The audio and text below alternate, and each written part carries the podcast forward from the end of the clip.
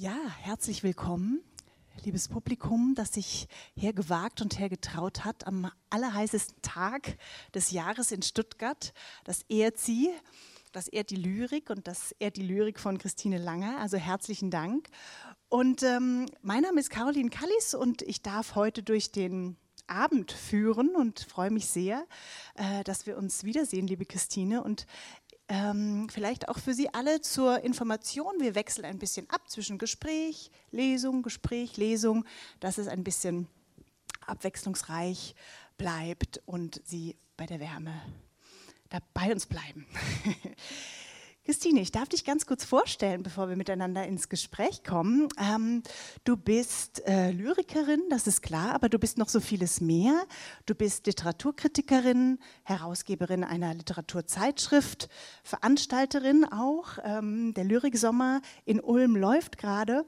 Und meine aller, allererste Frage an dich wäre, wie kam es, dass sozusagen in deinem Leben Literatur mit Leben so eng verbunden ist und verknüpft? Das ist äh, eine gute Frage. Also zuerst einmal ein ganz herzliches Willkommen und ich sage auch Ihnen Hallo, schön, dass Sie da sind. Äh, liebe Caroline, danke auch für die einführenden Worte und ich danke auch ganz herzlich der Stadtbibliothek für die Einladung in dieses wundervolle Haus. Ähm, ich freue mich, dass ich mal wieder hier sein darf und ja, es ist ein richtig schöner Veranstaltungsort. Äh, die Frage Literatur und Leben ähm, ist eine gute Frage, denn ähm, äh, Literatur und Leben, Lyrik und Leben sind bei mir tatsächlich eng miteinander verbunden. Äh, für mich gibt es eigentlich kein Leben ohne Lyrik. Ähm, also begonnen habe ich 1982 mit ersten Gedichten, also allerersten Gedichten. Ähm, damals habe ich noch gemalt, ähm, das habe ich ein paar Jahre lang parallel gemacht, also gemalt und geschrieben. Ähm, ich habe dann ein paar Jahre lang parallel diese Tätigkeiten ausgeübt und habe dann irgendwann mal festgestellt, äh, ich kann gar nicht mehr malen. Also ähm, ich, es war eine seltsame Erfahrung. Ich wollte damals eigentlich für meine Schwester noch ein Bild malen zum Geburtstag. Und ähm, es ist mir nicht mehr gelungen zu malen. Also ich konnte es nicht mehr. Also das ist ganz komisch. Also als ob ich eine abgehackte Hand hätte. Ähm, und das war mir also klar. Für mich ist es die Literatur, die Sprache. Ähm, das war für mich ein klares Signal. Und ähm, ich habe einfach begonnen, ähm, weiterzuarbeiten, beziehungsweise was heißt begonnen? Ich habe es einfach getan. Also einfach meine, meine Arbeit mit der Sprache äh, habe ich fortgeführt und äh, weiterhin Gedichte geschrieben. Damals habe ich angefangen, eigene Gedichte in eigene Büchlein zu schreiben, handgeschrieben, mit Datum versehen. Und dann waren es vier, fünf handgeschriebene Bücher. Und dann kam ja der, der, der, der PC irgendwann später dazu. Und dann habe ich begonnen, alle Gedichte, alle Texte in den PC abzutippen und äh, abzuspeichern. Dann habe ich mir einzelne Jahre äh, angelegt. Äh, und das mache ich so bis heute. Also jedes Jahr gibt es äh, einen Ordner für Gedichte. Ja, und das ist so, eigentlich äh, hat sich das so ähm, entwickelt und äh, es würde mir einfach im Leben äh, absolut viel fehlen, äh, wenn ich die Sprache äh, und die Möglichkeit des Ausdrucks nicht hätte.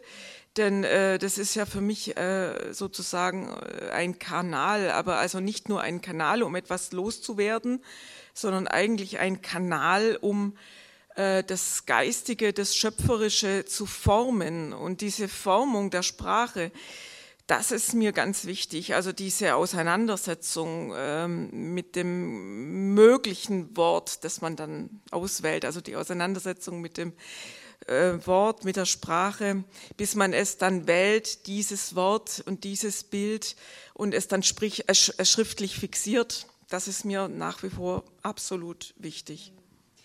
Du bist geboren in Ulm und du lebst auch heute noch in Ulm. Und wir sind ja hier in Stuttgart äh, und ähm, äh, mich würde interessieren, es ist ja meistens so, dass man die Lyrik irgendwie, weißt du, mit Großstadt verknüpft. Und dann gibt es so ganz viele, die, ne, wie José Oliver in Hausach leben und so weiter. Mich, ich wäre neugierig, ähm, was macht die Stadt Ulm mit dir oder was machst du mit der Stadt Ulm? Also, ne, wenn ich jetzt gerade davon erzählt habe, du machst den Lyriksommer, ne, dass du so ein bisschen Lyrik in die Stadt bringst. Also, wie ist da so von dir das Verhältnis zur Stadt und der Literatur in der Stadt? Das ist auch eine ganz spannende Frage. Ähm, also äh, für Literatur, Kultur äh, äh, engagiere ich mich schon sehr lange in, in Ulm. Ähm, ich war ja ganz, ganz früher, war ich mal Vorsitzende des Vereins Ulmer Autoren. e.V. Ähm, das habe ich über zwölf Jahre gemacht mit Engagement und Herzblut. Ich habe damals auch einen ersten Lyrikwettbewerb ausgeschrieben äh, äh, im, im, äh, in Form oder, oder äh, als, als äh, in der, meiner Aufgabe als Vorsitzende der Ulmer Autoren und wir hatten dann auch Preisträger und äh, ein, einer der Preisträger, der hat ganz, sich ganz schön weiterentwickelt, ähm, der ist inzwischen ziemlich etabliert. Ja, und seit über 20 Jahren bin ich für die Südwestpresse im, im Bereich Kultur tätig, äh, vorwiegend für Literatur, ab und zu auch äh, Theater. Ich habe auch schon mal Kunstausstellungen ähm, besprochen. Ähm, ja, und bei den Ulmer Autoren bin ich damals, das ist aber wie gesagt schon zwölf oder 15 Jahre her, dass ich damals ausgeschieden bin, beziehungsweise meinen Job als Vorsitzende damals abgegeben habe. Aber einfach nur aus dem Grund, dass ich mehr Zeit äh, für mich, für meine Arbeit habe und auch für die Konzepte. Und da dachte ich mir einfach, es ist gut, wenn das jetzt mal jemand anders macht. Und ähm, ja, und damals eben im, im, äh, in der Funktion der Ulmer Autoren war ich natürlich schon mit der Stadt Ulm, mit, auch mit dem Kulturamt verbunden. Und in, damals habe ich auch äh, äh, den Literatursommer Baden-Württemberg einige Jahre in Ulm veranstaltet und hatte damals auch ähm, Autoren nach Ulm äh, eingeladen, äh, unter anderem den Jan Wagner äh, mit seinem ersten Buch oder Gedichtband Probebohrung im Himmel. Äh, mit diesem ersten Band war er zu Gast in Ulm. Ähm, Anfang 2000, vielleicht war das 2002 oder so, 2003, ich weiß nicht mehr genau, aber äh, daran erinnere ich mich noch gut und gerne. Und von daher ist praktisch die Organisation von Lyrikveranstaltungen oder von Veranstaltungen für mich jetzt kein Neuland, sondern ähm, das habe ich also damals schon vor knapp 20 Jahren oder ist es schon über 20 Jahre her, damals habe ich begonnen, äh, habe ich das also damals schon öfters getan. Und der Lyriksommer jetzt äh, 22, ähm, die Idee ist also knapp vor einem Jahr entstanden. Da ist ein Ulmer Kulturmacher ähm, auf mich zugekommen und hat, hat, gesagt, hey Christine, hast du nicht Lust ähm, an der Organisation einer Lyrik oder einer, einer Literaturveranstaltung? Ja, und für mich war das dann natürlich nicht die Literaturveranstaltung, sondern ich habe den Lyriksommer äh, Ulm ins Leben gerufen, also eine Veranstaltungsreihe, die sich also ausschließlich auf Lyrik äh, konzentriert, auf äh, auf die Dichtung. Und ähm, da warst ja auch du, liebe Caroline, letzte Woche zu Gast. Ähm, genau, wir übergeben uns den Staffelstab hier ein bisschen. Gell? Es war eine wunderschöne Veranstaltung mit Caroline Kallis. Ähm, sie hat einen Workshop geleitet und eine Lesung in Ulm veranstaltet. Es war ein sehr schöner ähm, Tag. Ja, und da wird es auch in diesem Jahr noch ein paar Veranstaltungen geben. Mhm. Aber ganz kurz sozusagen zu meiner Frage zurück. Äh, heißt das sozusagen, du warst dann durch all diese Aktivitäten so eng mit Ulm verbunden, dass es dich nie in die Ferne gezogen hat, so vielleicht? Ähm, ja, das ist nicht ganz richtig, denn ähm, ich war, ich habe ein Jahr in München gelebt, äh, ist aber schon lange, lange, lange her.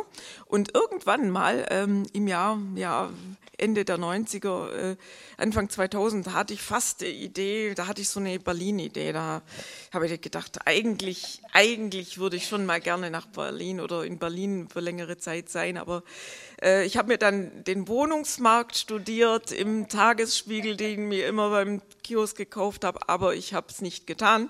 Ähm, also Berlin hat mich nur als Gast und sieht mich nur als Gast immer mal wieder, aber ich bin jetzt nicht äh, nach Berlin gezogen.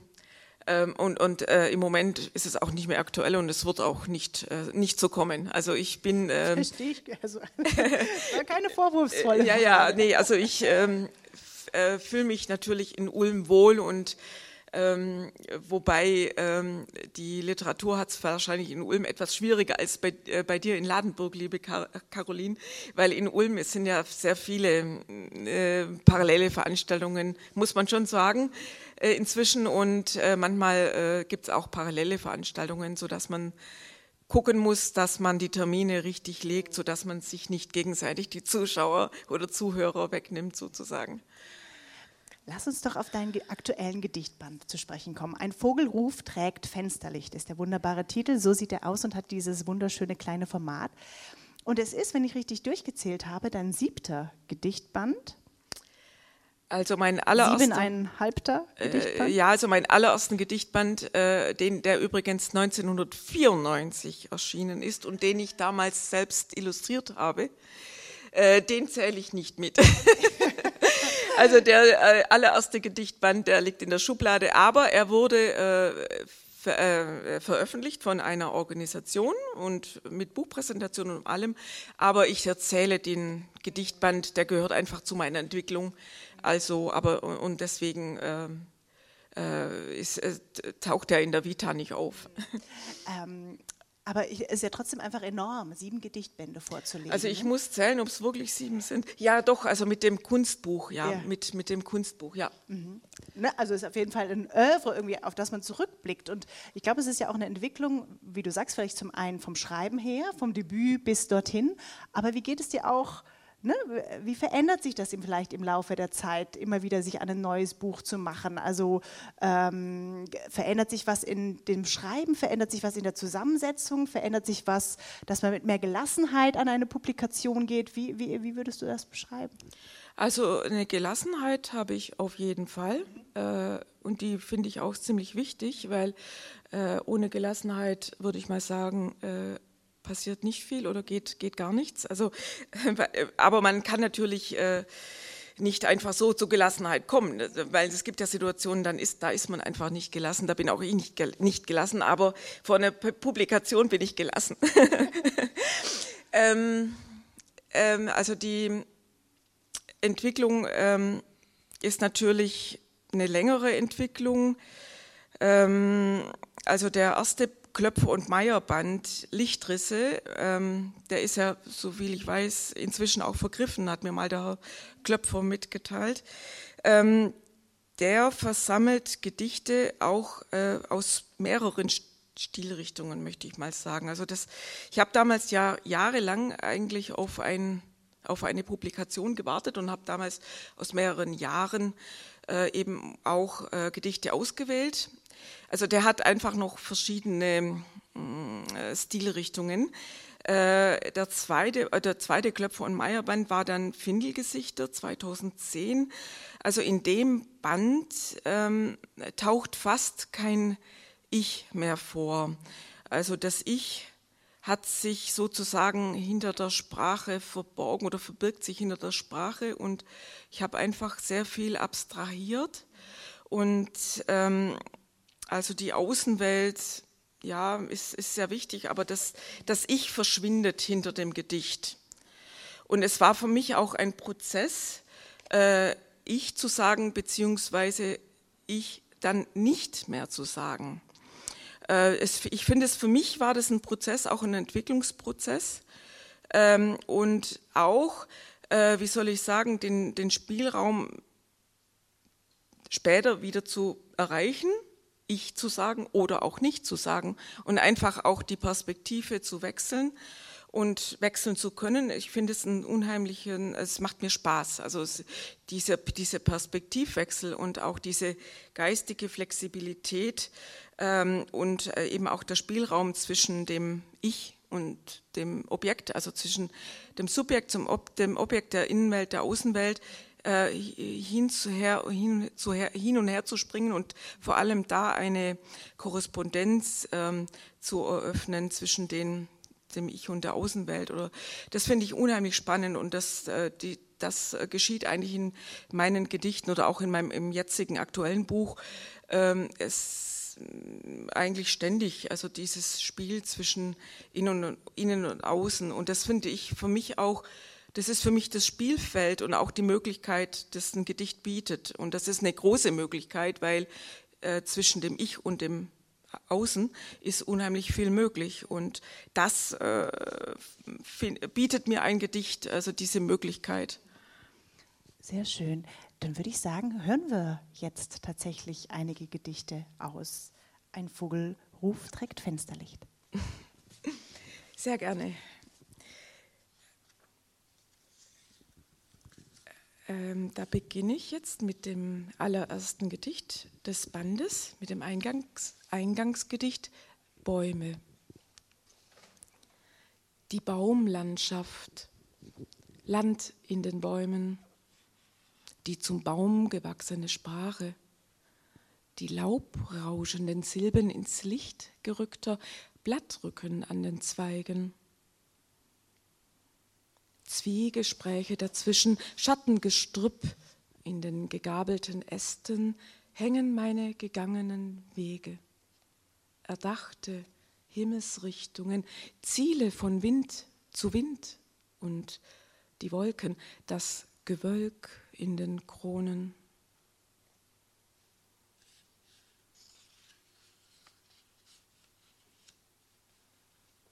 Das nächste Gedicht hat die Überschrift Tage wie dieser und hat zwei Teile. Ich stelle Ihnen beide Teile vor. Die langen Arme der Sonne holen den Sommer zurück, Grasmücken, das Räkeln zwischen Kornblumen, dein Rätseln über Wolkenformen in atemloser Tiefe. Ich stelle die Dämmerung in Frage, Dämonen, die es nicht mehr gibt ins Blau fallende Sterne und alle Kerne faulender Früchte. Die Uhrzeit am Handgelenk längst abgelegt, raschelt der Puls im Laub, gibt den Takt vor zwischen den Tagen, zerrieben der Sommer.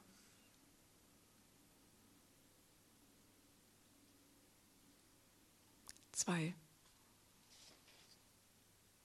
der Fensterflügel offen, zeichnet ein neues Möwenbild, ein zu lesendes Buch. Es wirft Federseiten, Federwolken durch die Luft. Hörst du die Wörter, wie sie rascheln im blauen Gras? Die Ufersteine, die funkelnden Blitze im See tauschen die Fenster aus, treiben den Wind durchs Haus, takeln das Sonnenboot der letzten Nacht. Die Wolkenschrift verweht zwischen fernen Segeln.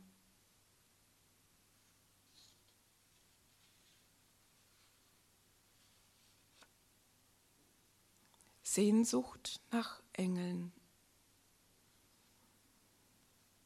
Die Häuser haben ihren Nebelschal über die Fenster gezogen, führen die Straßen aus dem Land. Ein Laubhaufen markiert den Rinnstein, bis ein Plastikbecher im Fahrtwind eines Autos eine Erinnerung überspringt. Die nächste Kurve holt meinen Atem ein, trägt das Gewand einer schwarzen Ampel den Schatten ohne Flügel.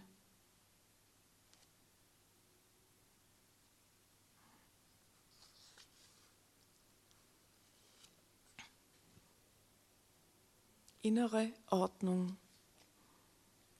Seit dem verordneten Stillstand lese ich zwischen ziehenden Wolken, pflanze ich Bäume mit Blicken und tapeziere aus Erinnerungen die Wände meines Zimmers tulpenrot. Jeden Tag werte ich tanzende Muster aus, vorläufige Pläne. Den Schatten, die nunmehr alle Winkel schlucken, stelle ich einen Zeilenanfang entgegen. Das Gegenteil von Verzicht. Das Licht fällt ein, bricht sich im Fensterglas.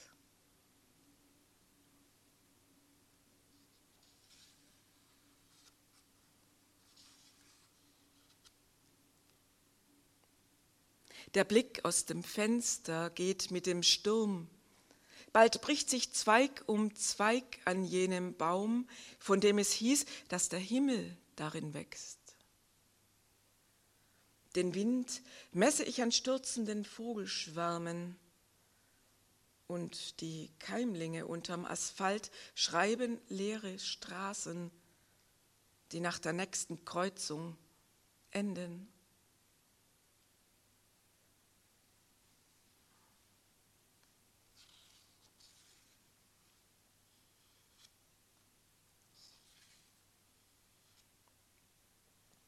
Ins Gras schreiben. Glaubst du, dass der Mond sinkt und taucht hinter die Bäume, das Licht austauscht? Die vielen Leben des Laubs teilen Stimmen, die schwere Schleier begleiten. Ich wollte die Wolkenlieder einmal so gerne halten und las sie auf im wehenden Gras, weshalb mir die Schatten sehr nahe sind und beim Durchschreiten neue Schatten in die Schatten wachsen.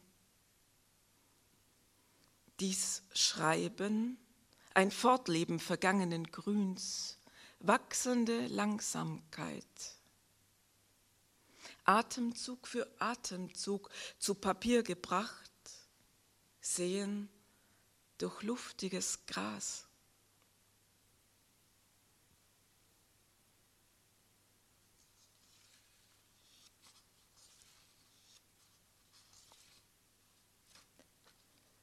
Ich weiß nicht, wie lang soll der Block noch sein? Darf ich noch ein bisschen? Du darfst noch ein bisschen, ja, ja, ganz viel.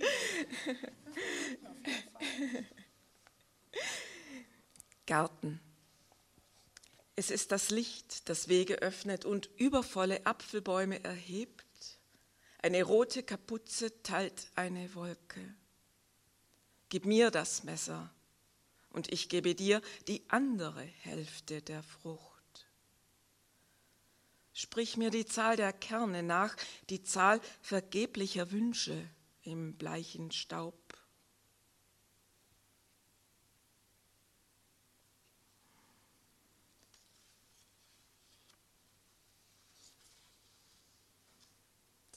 Das nächste Gedicht habe ich meiner verstorbenen Mutter gewidmet.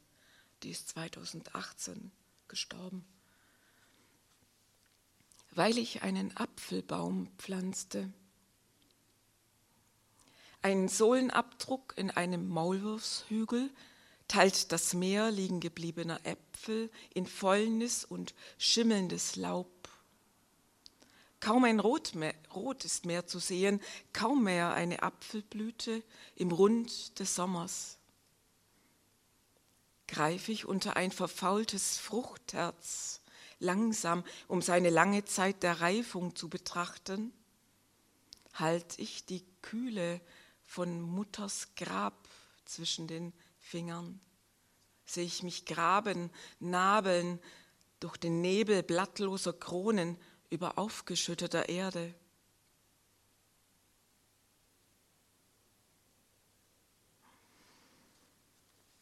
Das nächste Gedicht Donnerblumen wird ähm, von einem Komponisten vertont und morgen zur Uraufführung, Uraufführung gebracht mit äh, Klavier und einer Sopranistin, also eine Sopranistin singt das Gedicht. Da bin ich sehr gespannt, ich habe es noch nicht gehört. Donnerblumen. Kreisende Möwen betrachten, als hätte man Ahnung vom Kreisen in der Luft. Für einen Augenblick dreht sich der See und schwankt ins Gedächtnis. Bewegte Tiefe bis zum Grund und kleine Fischchen, Fältchen schnappen nach Luft. wie schön die Landschaft deiner Haut ist. Siehst du, wie sehr Baumschatten den Wolkenformen ähneln? Und das Blau wandelt den Donner im Feld.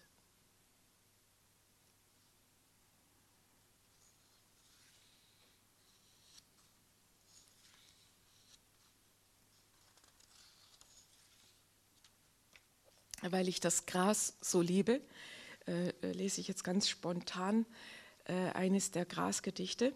Äh, dieses Gedicht Gras hat zwei Teile, aber ich lese jetzt nur mal den zweiten Teil. Das, das ist ein ganz kurzes Gedicht. Gemähtes Gras liegt in Büscheln auf den Hügeln. Die Hügel fügen sich ins ferne Bild fliehender Büsche. Am Wiesenrand die Blüten, blau in das Wolkenband. Es bindet Winde, hütet Ackerland und wildes Gras das Gras.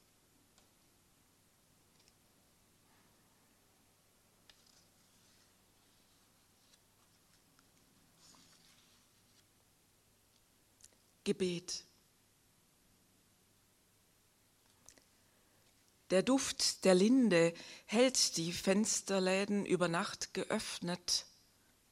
Sterne fallen vom Himmel, scheiteln deine Träume.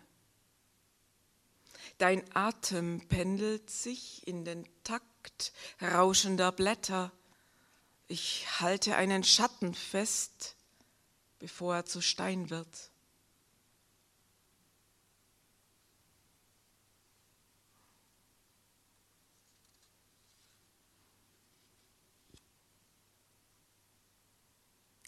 Das nächste Gedicht hat den Titel Unvollendetes Gedicht. Und deshalb stelle ich es Ihnen jetzt vor.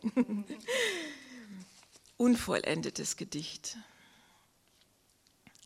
Der Sommerregen peitscht Pfützen durch die Luft, stürzt dich langsam.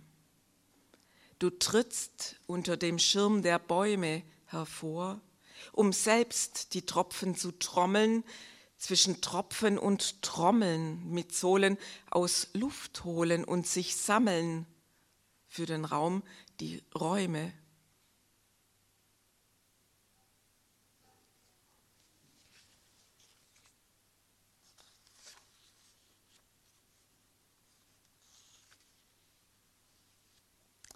Ich habe den Band übrigens in fünf ähm, Kapitel geteilt und äh, habe jetzt schon Gedichte aus dem ersten Teil, aus dem zweiten Teil vorgelesen und jetzt lese ich das erste Gedicht vom dritten Teil. Idee von Bären. Als es morgens nach Schnee roch und eine Idee von Bären am Busch die Worte leise über den Zeilenrand führte, hielt ich inne, um mich zu vergewissern, ob mein Notizbuch in meine Tasche passte. Wieder geträumt von vollen Rosen, hielt ich mir eine Seite frei für den Wind, der Zeilen trägt, kalt zurückschlägt.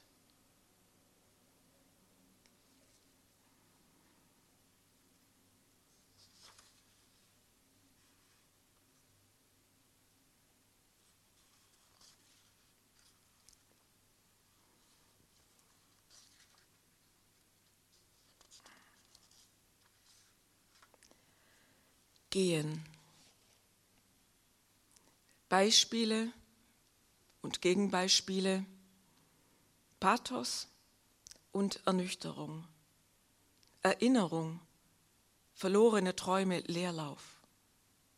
Ich zerriss meinen Entwurf eines neuen Gedichts, entfernt von der Bewegung, aus der sich Bewegung neu erfindet, verdunkelt sich die kurze Vorstellung von wimpernschwerem Glück. Rückwärts gehen vergrößert den Abstand vor einem Ziel, sagst du. Im Fensterglas spiegeln sich die Muster zwischen den Bäumen und Luftwurzeln rahmen den Wind.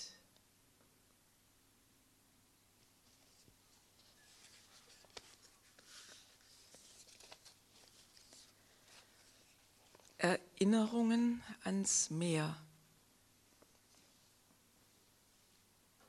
Das satte Weiß flimmernder Hitze steht über zusammengekniffenen Augen. Sie greifen den Horizont bei jedem Pulsschlag. Und auch das Denken ist ein Graben und Druntergehen. Seltsam, wie innere Bewegung unter Federwolken steigt und sinkt, während sich dürres Gras langsam entspielt. Du gehst durch die Uhr hindurch, treibst drinnende Stunden aus der Haut, setzt sie zwischen Stämme und Äste. Sie blenden wie die Sonne zwischen hochgewachsenen Erinnerungen ans Meer. Bleib stehen, damit du für immer jung bleibst. Du streichst eine Haarsträhne aus dem Gesicht, eine Geste für die Ewigkeit, wie dieser eine Sommer.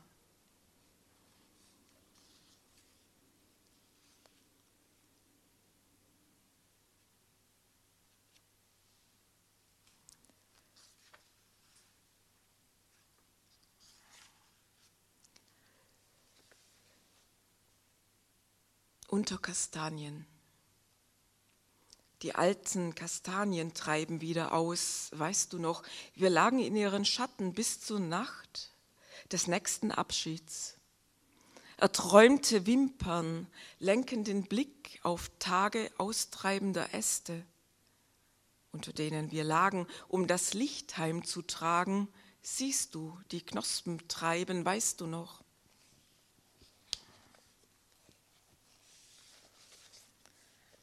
Und das passende Gedicht, das Antwortgedicht, Lied zur Nacht. Die Sonne sank vor deinen Schoß und ließ Gedanken los. Du nimmst ihr Leuchten auf und gibst es mir. Das Zimmer hier ist unser Wald. Die Sonne sank. Bald steht der Mond in deinem Schoß, der Mond, der nimmer geht. Hörst du, wie es weht in den Kronen unseres Walds? Ist es der Wind, der niemals vorübergeht, der Mund in deinem Schoß, bis in die Kronen unseres Walds. Hörst du, wie es weht? Es ist das Dröhnen im Schoß, das nie vorübergeht.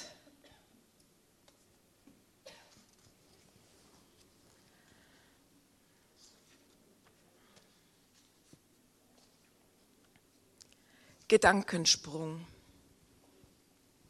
Noch, in, noch im selben Atemzug bist du alt im selben Licht wie damals, nur dass es heller leuchtet. Es blendet und streut deine Blicke über Versuche, Mühen, Zweifel. Das Herz noch am Ursprung ist dein Gesicht schon ein anderes und dein Gedächtnis Nacht gezeichnet durchwächst die zitternde Luft.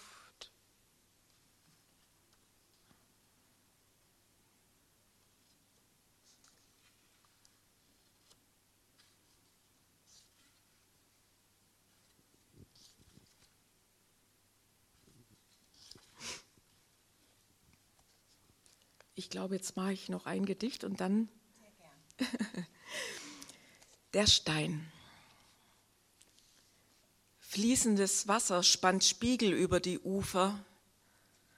Du trägst einen Flusskiesel in der Hosentasche. Er hat deine Zeit geteilt, rieb Jahre durch den Stoff. Manchmal hebst du ihn ans Ohr und lauschst der Nacht mit deinem Leben in der Tasche.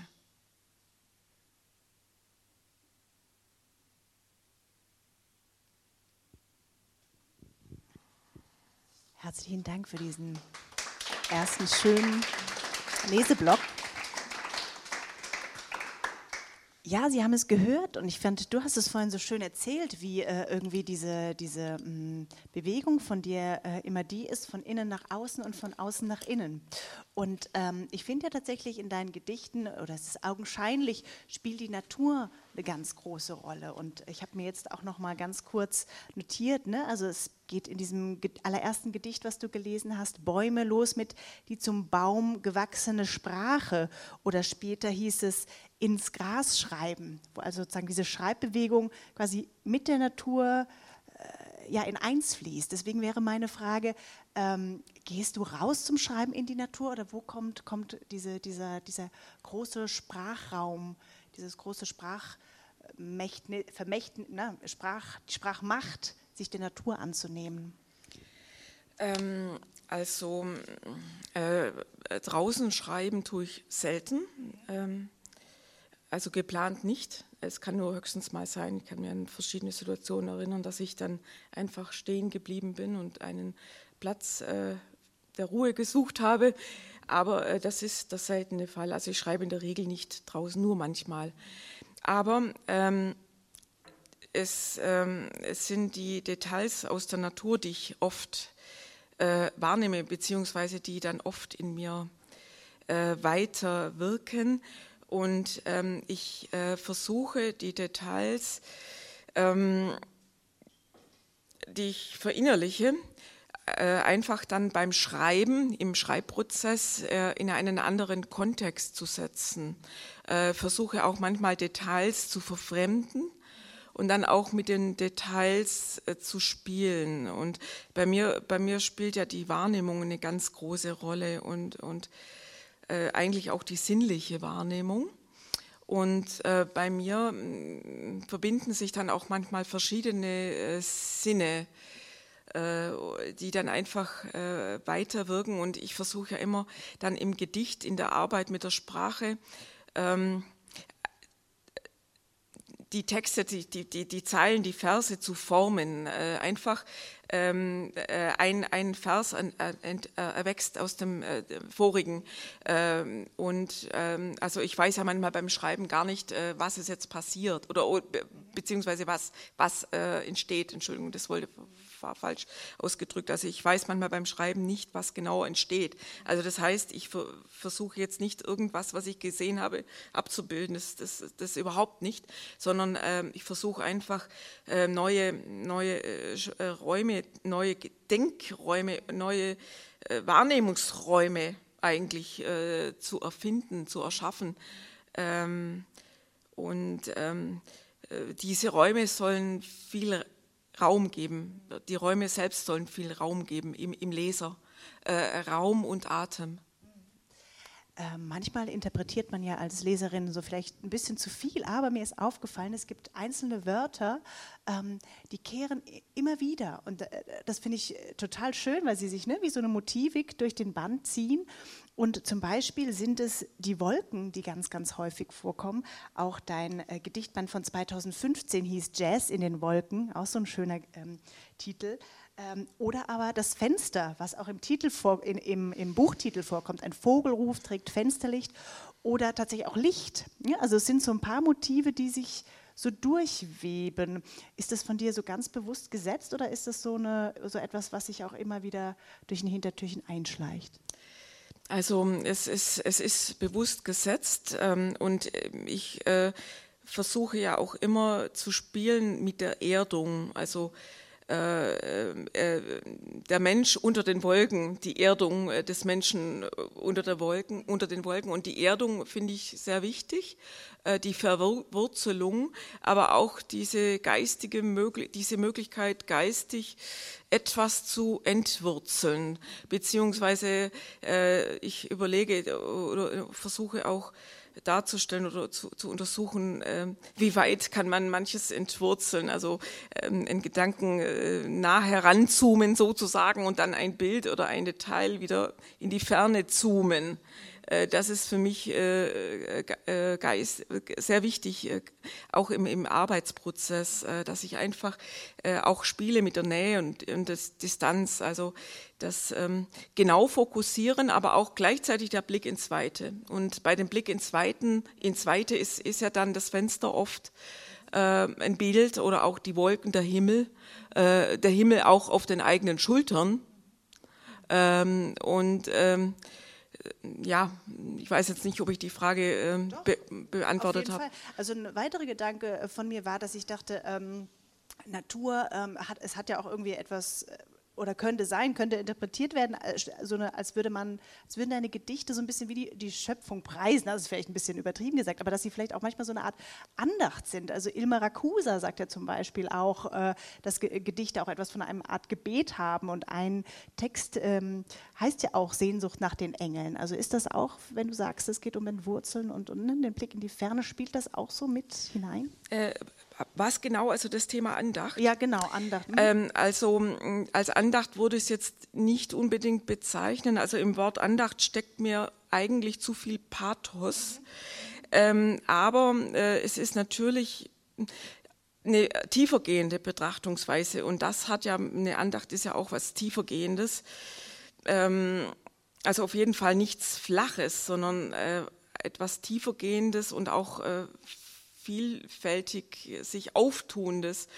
Und ähm, also eine Andacht ist mir ein bisschen auch zu eindimensional. Also ich möchte schon etwas mehr ähm, von der Perspektive her noch weiter äh, wirken als, als eine Andacht. Also ähm, äh, mein, ich verstehe meine Gedichte als, als offene Gebilde, die im Raum stehen ähm, die auch lesbar, mehrfach lesbar, interpretierbar sind und äh, einfach eine Möglichkeit bieten, also auch ähm, äh, einen Raum verkörpern oder einen Raum eigentlich zeigen oder auch poetische Räume äh, öffnen. Das ist mir das ganz Wichtige. Also ein Gedicht ist, ist was Freies, was Luftiges, aber dennoch natürlich äh, die Verwurzelung mit dem ähm, ja, äh, mit den, ja, die Sinne, die Sinne verwurzeln ja auch. Ah, das, das ist schön.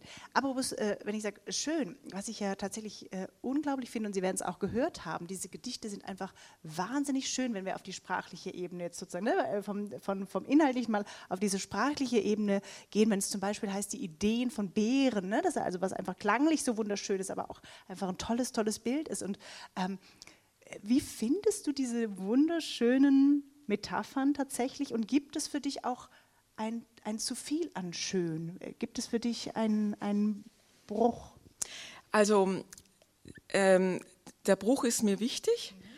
Ähm, zu viel an Schön, den Gedanken kann ich sehr, sehr gut verstehen, aber ich reibe mich an dem Punkt. Also das heißt, ich möchte nicht zu viel an Schön, sondern ich arbeite da im Prinzip ja dagegen. Also, ähm, also in, äh, in, den Gedichten steckt ja eigentlich auch sehr viel Zerbrechlichkeit, es steckt äh, auch Verzweiflung, es steckt auch Bitterkeit, es steckt auch Abgrund äh, in den Gedichten und natürlich auch eine Fragestellung äh, äh, das Ich, äh, ist es verloren oder ist es, ist es äh, das Ich, das Du, äh, ist es noch, ist es vorhanden oder, oder, also es, es, es ist sicher, ähm, wenn man es ähm, genau liest, also eben viel, viel Abgrund oder viel Brüchiges äh, drin und ähm, das ist mir eben ganz wichtig, also beziehungsweise was heißt wichtig, also es, es, es ist, ähm, ist ein Teil, ein Teil von, von, von der Wahrnehmung, eben auch diese Zerbrechlichkeit, diese, dieses Fragile und auch diese, ja, auch der Zweifel und auch die er Erschwernis, ähm, ja, Bitterkeit oder kann es gerade vielleicht nicht besser in Worte fassen.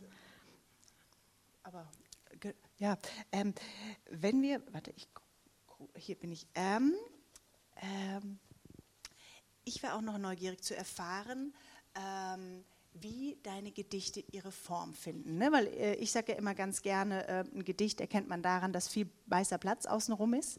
Aber deine Form ist ja auch immer sehr gesetzt, dass du mal zwei Verszeilen hast, mal vier und dann hin zu diesem äh, ganz besonderen Gedicht, wo du vielleicht im zweiten Leseblock auch noch was liest. Ich weiß es nicht, die Traumnuancen, was äh, ja ein Langgedicht ist, äh, in 40 kurzen, kurzen Sentenzen, sage ich mal.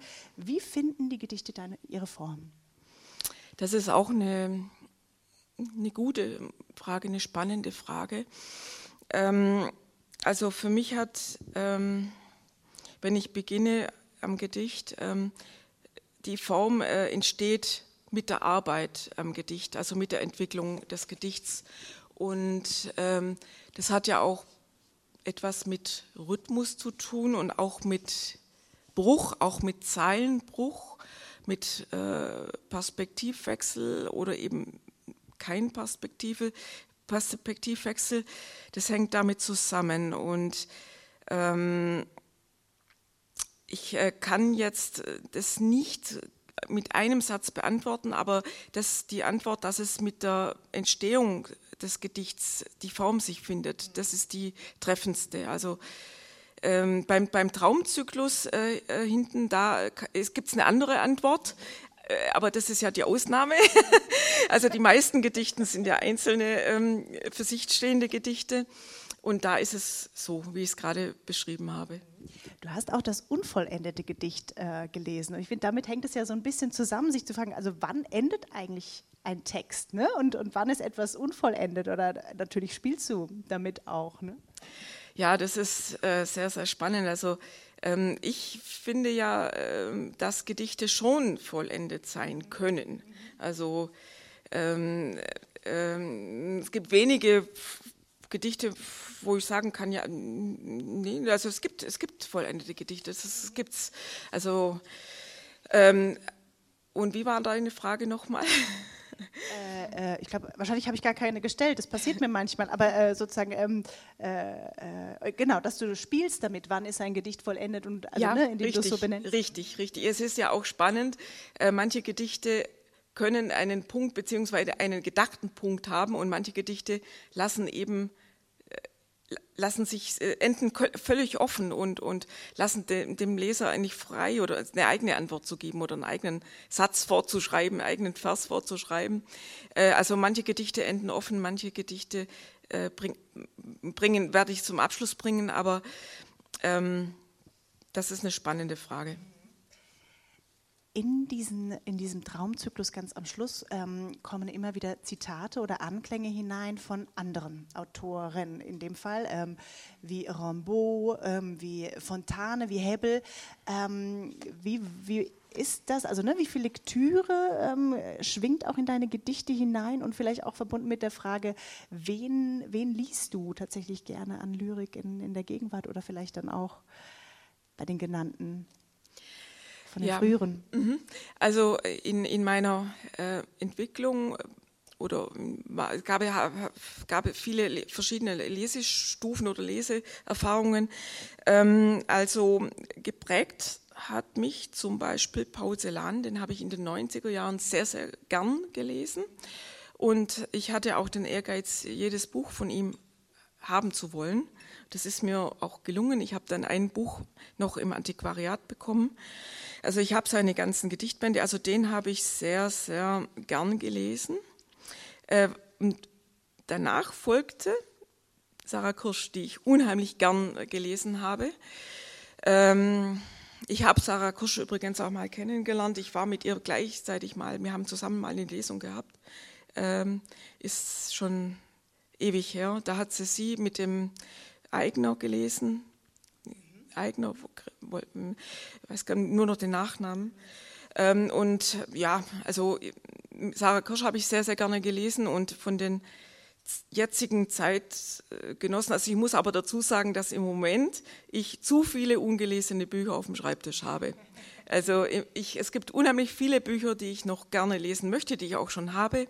Und wenn jetzt mal dieser ganze Organisationsaufwand äh, des Lyriksommers vorbei ist und ich auch die Konzepte dann wieder in äh, die Redaktion abgeschlossen habe, ähm, weil die Konzepteausgabe wird diesmal ein schönes Heft, weil wurde auch gefordert von einer Stiftung, wurde ein besonderes Heft, ist auch ein Jubiläumsheft, die kommende Ausgabe. Dann werde ich endlich wieder lesen.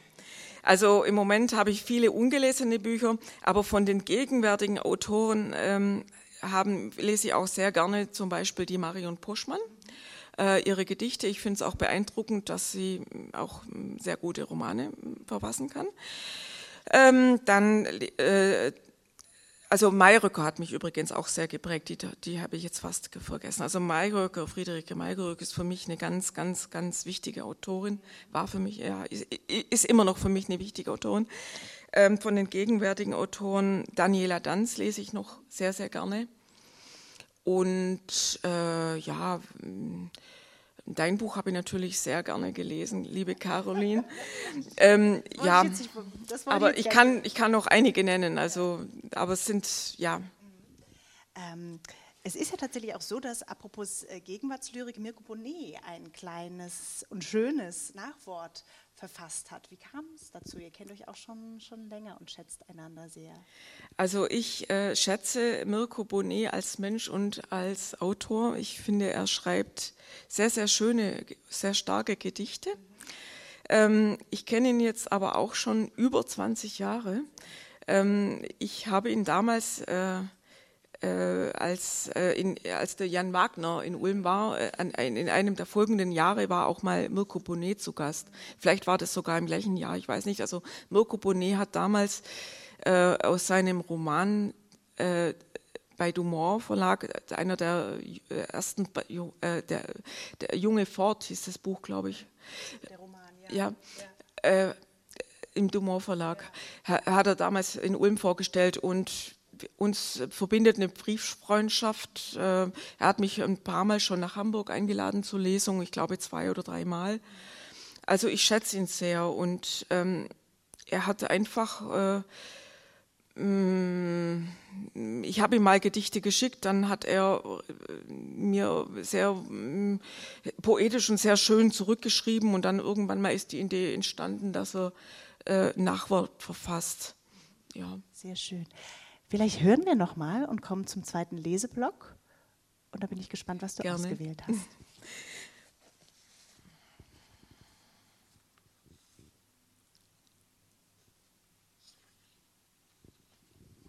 Ich lese jetzt vielleicht noch ein paar einzelne Gedichte vor dem Traumnuancenzyklus.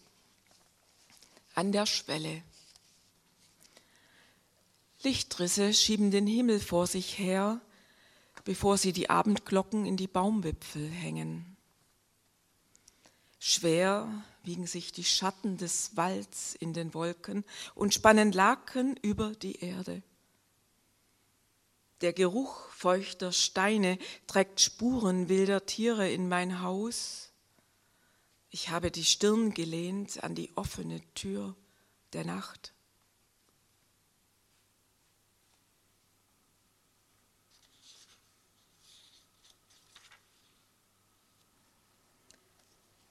Verwechslung. Krähenschwärme sammeln das Feld. Der Sonnensaum entzündet allein hinterm Dorf.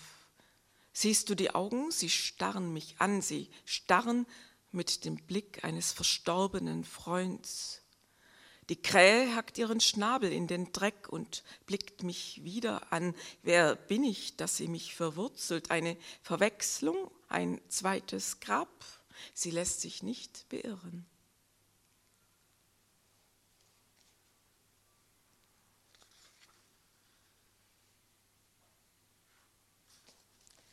Vogelkunde.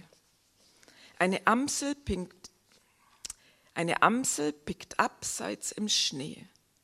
Nach jedem vorbeifahrenden Auto sinkt sie tiefer in die Geschichte. Es ist nur eine Amsel, die den Kopf hebt und senkt, hebt und senkt, wie mein Spiegelblick an guten Tagen. An anderen Tagen rinnen Tropfen durch blinde Fenster, finstere Amselaugen im Staub.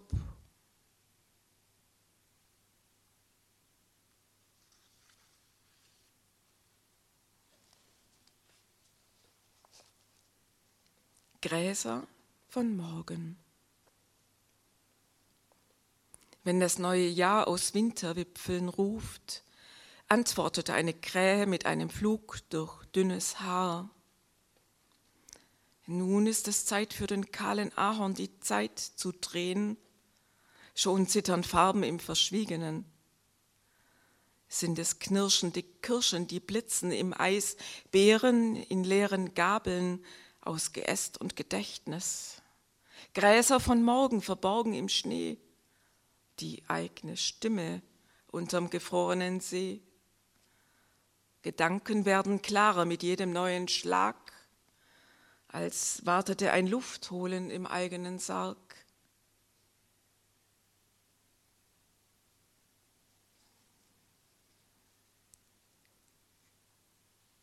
Lesezeichen.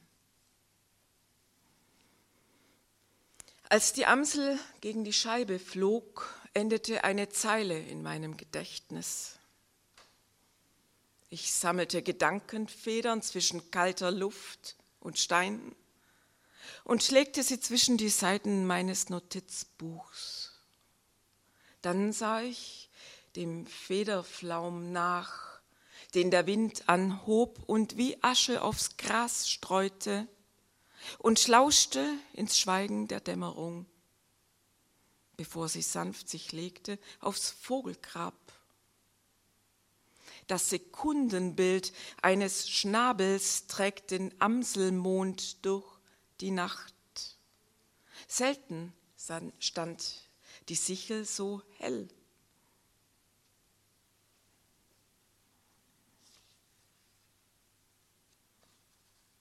Wir sind jetzt schon beim Traumnuancenzyklus angelangt. Die Caroline hat schon gesagt, dass der Zyklus aus 40 kurzen poetischen Sequenzen besteht. Und er hat ja so einen wunderbaren Untertitel, ne? Mit, den magst du aber selber sagen. Kann ich vorwegnehmen. Darfst du auch gut, gern du sagen. Also Traumnuancen Übungen im poetischen Sprechen. Ähm, ich muss dazu sagen, dass ähm, dieser Zyklus war eigentlich, ähm, waren die ersten Texte des Bandes. Also ich habe mit diesem Zyklus begonnen und ähm, war für mich so ein bisschen das Herzstück des Bandes. Ähm, das kann aber jeder Leser selber äh, sagen. Es kann sein, die anderen Leser empfinden das ganz anders, aber für mich war das irgendwie das Herzstück, ähm, weil es ja einfach sehr, sehr poetische, kurze Texte sind. Und da stelle ich Ihnen gerne ein paar verschiedene daraus vor. Ähm, ich weiß nicht, sind wir sehr knapp schon in der Zeit oder? Mhm.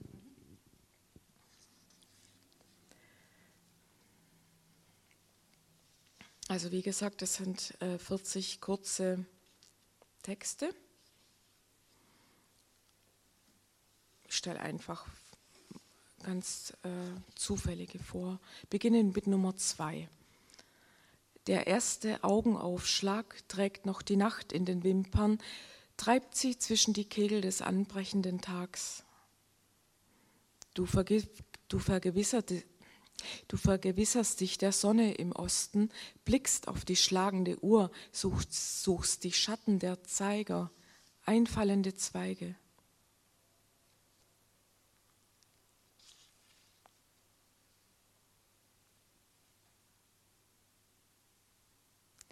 Dahinter der See, verwurzelt im fern gewordenen Licht, tanzt er um die offenen Grenzen eines Augenblicks, tanzt, während du das Bild einer Landschaft suchst, eine Notiz des Winds, du einem Wort deine Stimme gibst.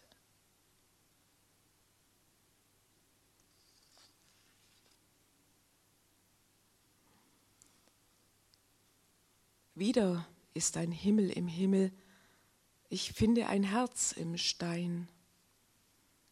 Wir lauschen dem Rauschen des Winds, gehen übern Kies und seine knirschenden Formen, überholen die Formeln unserer Spur, lassen sie sprechen und widersprechen nicht, bis wir uns selbst zwischen die Kiesel reihen.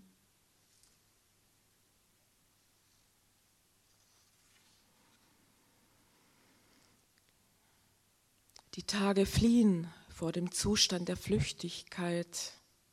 Grau ist nicht mehr grau, ist eine von tausend Spuren.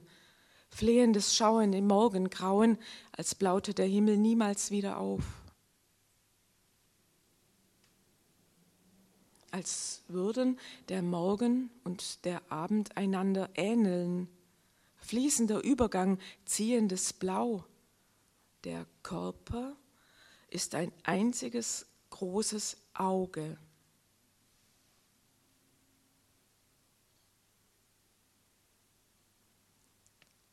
Die Umrisse der Bäume sind plötzlich urvertraut. Ich male sie, male sie wieder, beginne in diesen Bildern zu sprechen, auch im Schlaf. Das ist poetisches Denken, sagst du, dieses Befinden zwischen Bewegung und Stillstand. Schließ die Augen, ich lese dich auf.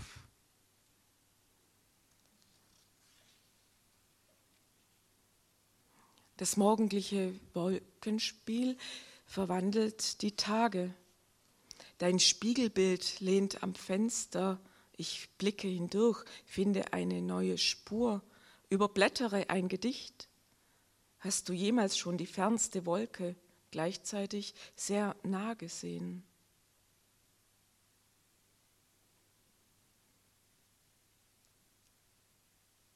spürst du das Pulsieren der Dinge beim langen Betrachten. Du setzt ihren Atem neu zusammen, nimmst ihre Namen an.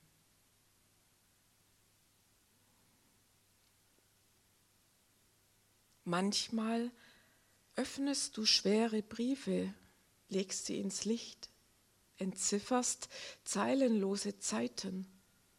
Schreib dich fort, du hast Flügel.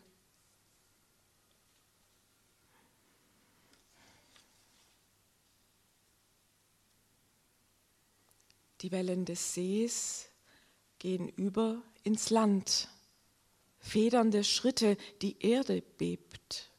Und du sprichst leise von den Tiefen blauer Spiegel, zeichnest mit der Stimme Muster in den Himmel, während du tanzt.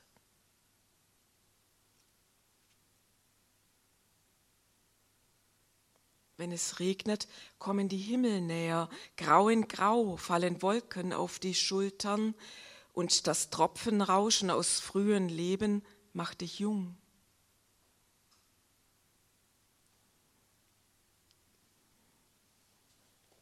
Der noch hellere Lichteinfall überleuchtet Nuancen stiller Stimmen. Halb Luft, halb Körper wird das Geschaute zum Sammelpunkt einen Sommer, ein Leben lang.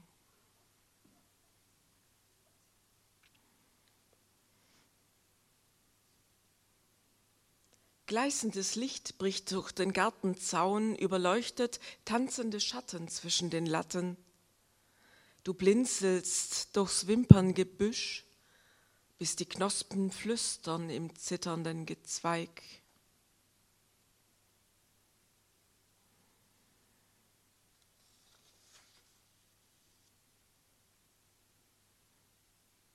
Das Haar fängt den Wind, der Wind trägt es fort, du löst den Blick von den Dingen und gehst durch das Schwingen der Luft. Der Morgen öffnet einen jüngsten Brief. Das Licht fällt in die zitternden Zweige des Nussbaums, der deine Zeilen in den Tag winkt.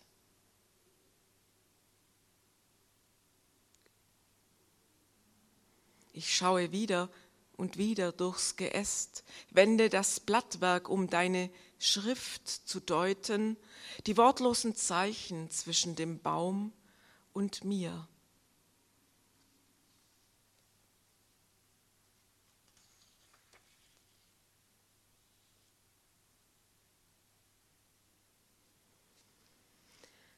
Tiefer ins Licht Du füllst deinen Abgrund mit Schwere.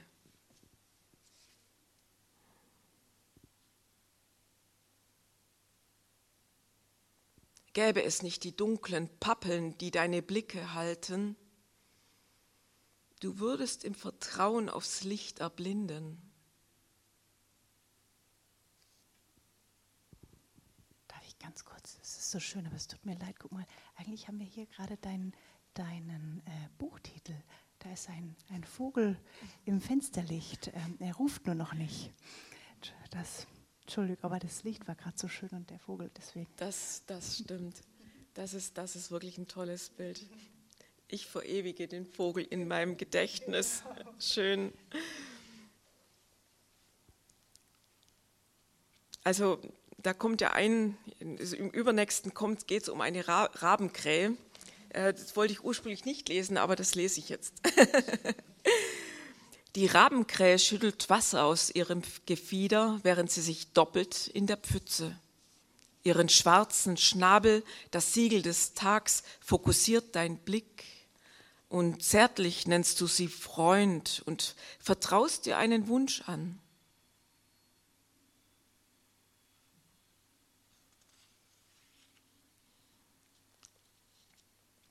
Und das, äh, der Dreizeiler geht auch um einen Vogel. Einmal Bussard sein und leichter als Luft. Das Flügelschwingen, das Rufen, Singen und Gelingen über Wind und Ding.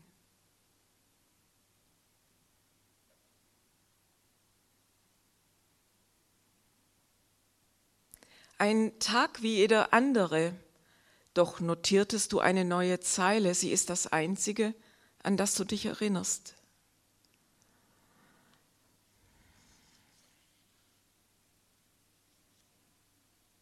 Eine kühle Brise bringt Geläut durchs Fenster, die andere Hälfte des Tags.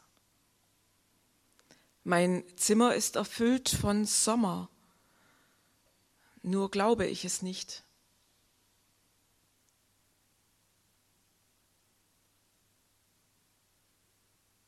Sonnentaumelnd fühlt sich das Gehen leicht an, schwebend fast, wie die kleinen silbrigen Buschflocken, die unablässig durch die Luft wirbeln. Der Fluss schwillt an, steigt bis zu den Weidenstämmen und steigt weiter in meinem Innern. All die angestrahlten, leicht gewordenen Körper bis zum Dämmer.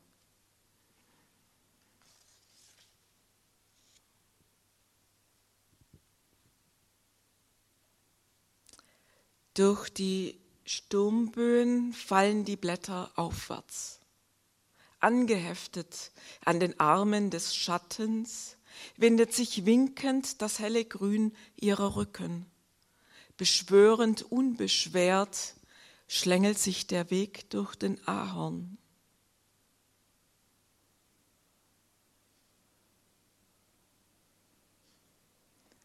Es ist Abend, es ist Morgen, es ist Abend, es ist Nacht, mit den losgelösten Schatten der Dunkelheit. Nun sind die Dinge ganz bei sich.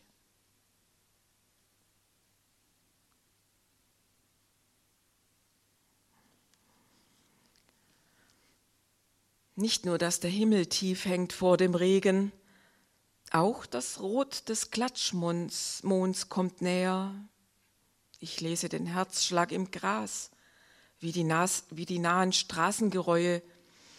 Entschuldigung, ich lese nochmal von vorne. Nicht nur, dass der Himmel tief hängt vor dem Regen, auch das Rot des Klatschmonds kommt näher. Ich lese, das, ich lese den Herzschlag im Gras, wie die nahen Straßengeräusche mit ihrem Eigenleben, verwinkelte Träume dröhnender Hinterhofecken auf jedem Gemäuer sitzt ein Fluch, der in den Rucksack passt. Die Straßenbahn überrollt deinen Schatten.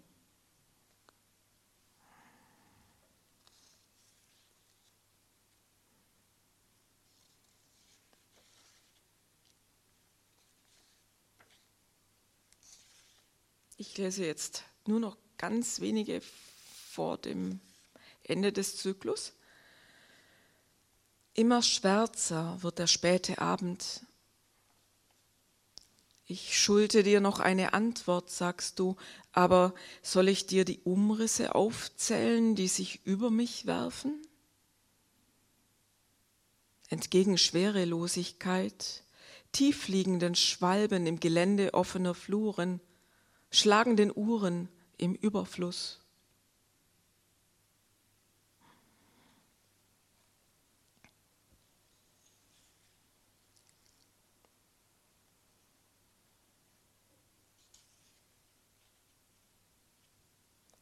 Der Tanz zwischen Atem und Atem.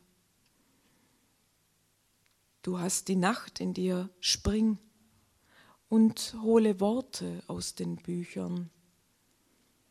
Du bist hier und gleichzeitig nicht da. Du lebst zwischen den Zeilen, trägst Dunkelstes.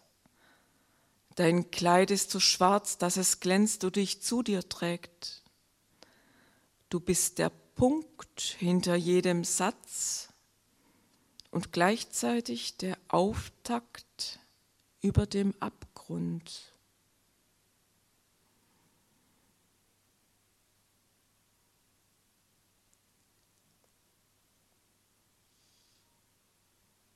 Schließ die Augen, öffne sie, halte sie geschlossen offen. Was einmal ein Stück Himmel war, setzt sich fließend fort, darüber und unter der Erde im Innern. Einmal entschwebt, wächst das verloren Geglaubte weiter und setzt seine Wurzeln ins Gesicht der Dunkelheit.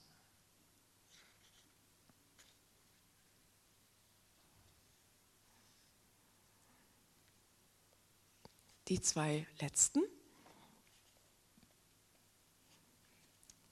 Das Licht noch mehr lieben, wenn es fehlt. Dieses Kreisen, Umkreisen von Konturen, bevor sie verschwimmen, tanzen um schwarze Monde durch die Stille hindurch, die vielen Schritte des Wegs, unterm Nachthimmel mit dem Gegengewicht doppelter Spuren, im Licht, das fehlt, beim Tanzen, beim Tanz.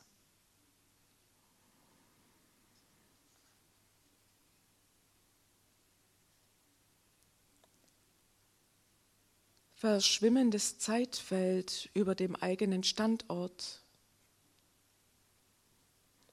Lange nach den Büchern hinterfragst du die Spiegelschrift deines Wissens. Du buchstabierst dein Leben rückwärts, bis es von vorne beginnt und du die Zeit langsamer im Kreis drehst.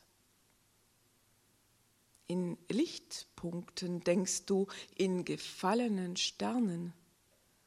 Wenn du ziehende Wolken betrachtest, die nicht mehr sind.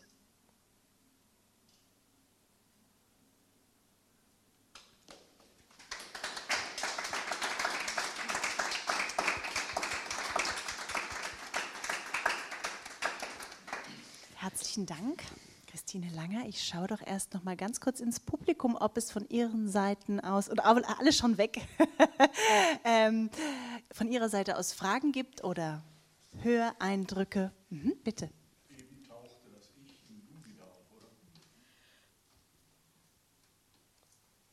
Das haben Sie ganz richtig erkannt.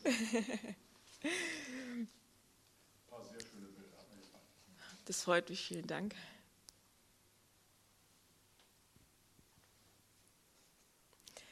Also falls Sie Fragen haben, dürfen Sie gerne fragen oder vielleicht wollen Sie auch noch ein, Später, ein genau. anderes, ein oder anderes Gedicht nochmal lesen. Das wäre auch noch eine Idee.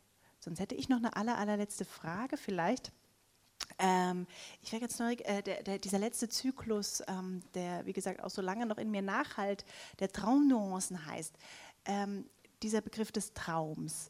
Ähm, ist es tatsächlich so, dass du jemand bist, der an diesen Grenzen von Traum und Wachen schreibt? Oder ähm, ich hatte letztens ein äh, Gespräch mit Ursula Krechel, die sagte, für sie sind Träume auch Literatur. Also in dem Moment, in dem man sie aufschreibt. Und äh, da gibt es von ihr so einen ganz interessanten Essay, ähm, ne, die irgendwie diese ganze große Traumliteratur von Walter Benjamin und ähm, was es da nicht alles gibt, ähm, die ihre Träume aufgeschrieben haben oder Kafka oder wie auch immer. Äh, wie ist das bei dir? Also, ne, ist das tatsächlich so ein bewusster Schreibzustand oder ist es tatsächlich auch eher, was du auch vorhin erzähltest, diese, diese, diesen Raum imaginieren, der so im Dazwischen ist? Ja, also, also wenn ich äh, schreibe, bin ich also hellwach, also hellwach. Und ähm, ähm, da höre ich auch eine, eine, eine, Stecknadel fallen. Also ich bin, ich bin wirklich hellwach. Und ähm, ähm also, also die Frage war jetzt, das, ob das ein Zwischenzustand ist zwischen Wach und Traum. Genau, also quasi in deinem Schreibprozess oder ob es eher dieser, dieser Raum ist, den du da imaginierst? Mhm. Nee, also das ist dieser, dieser äh, fern vom Traum, also dieser imaginierte ähm, äh, Raum, äh, den ich mir erschaffe. Sehr schön. Gut, wir könnten noch ganz lange über ganz viele Details weiterreden, aber vielleicht kommen wir an dieser Stelle zu einem Ende. Ähm, vielen lieben Dank, Christine Langer, für die tolle Lesung und für Rede und Antwort. Ähm, ich empfehle diesen Band, äh, Ein Vogelruf trägt Fensterlicht, äh, erschien im Verlag Kröner, Edition Klöpfer von Herzen. Ähm, den können Sie morgen, sollten Sie morgen unbedingt gleich in Ihrer nächsten Buchhandlung äh, kaufen. Und äh, ja, weil sie merken, er macht so, genau, es gibt kein, ähm, ja, Sie haben heute bei der Lesung gemerkt, wie viele Räume dieser Band aufmacht, äh, äh, wie viel Sprache äh, Lust macht und zum Nachdenken anregt und in einem Weiterhalt. Äh, insofern Dankeschön für diesen Gedichtband und Ihnen allen einen schönen Abend und kommen Sie gut durch die Hitze. Dankeschön.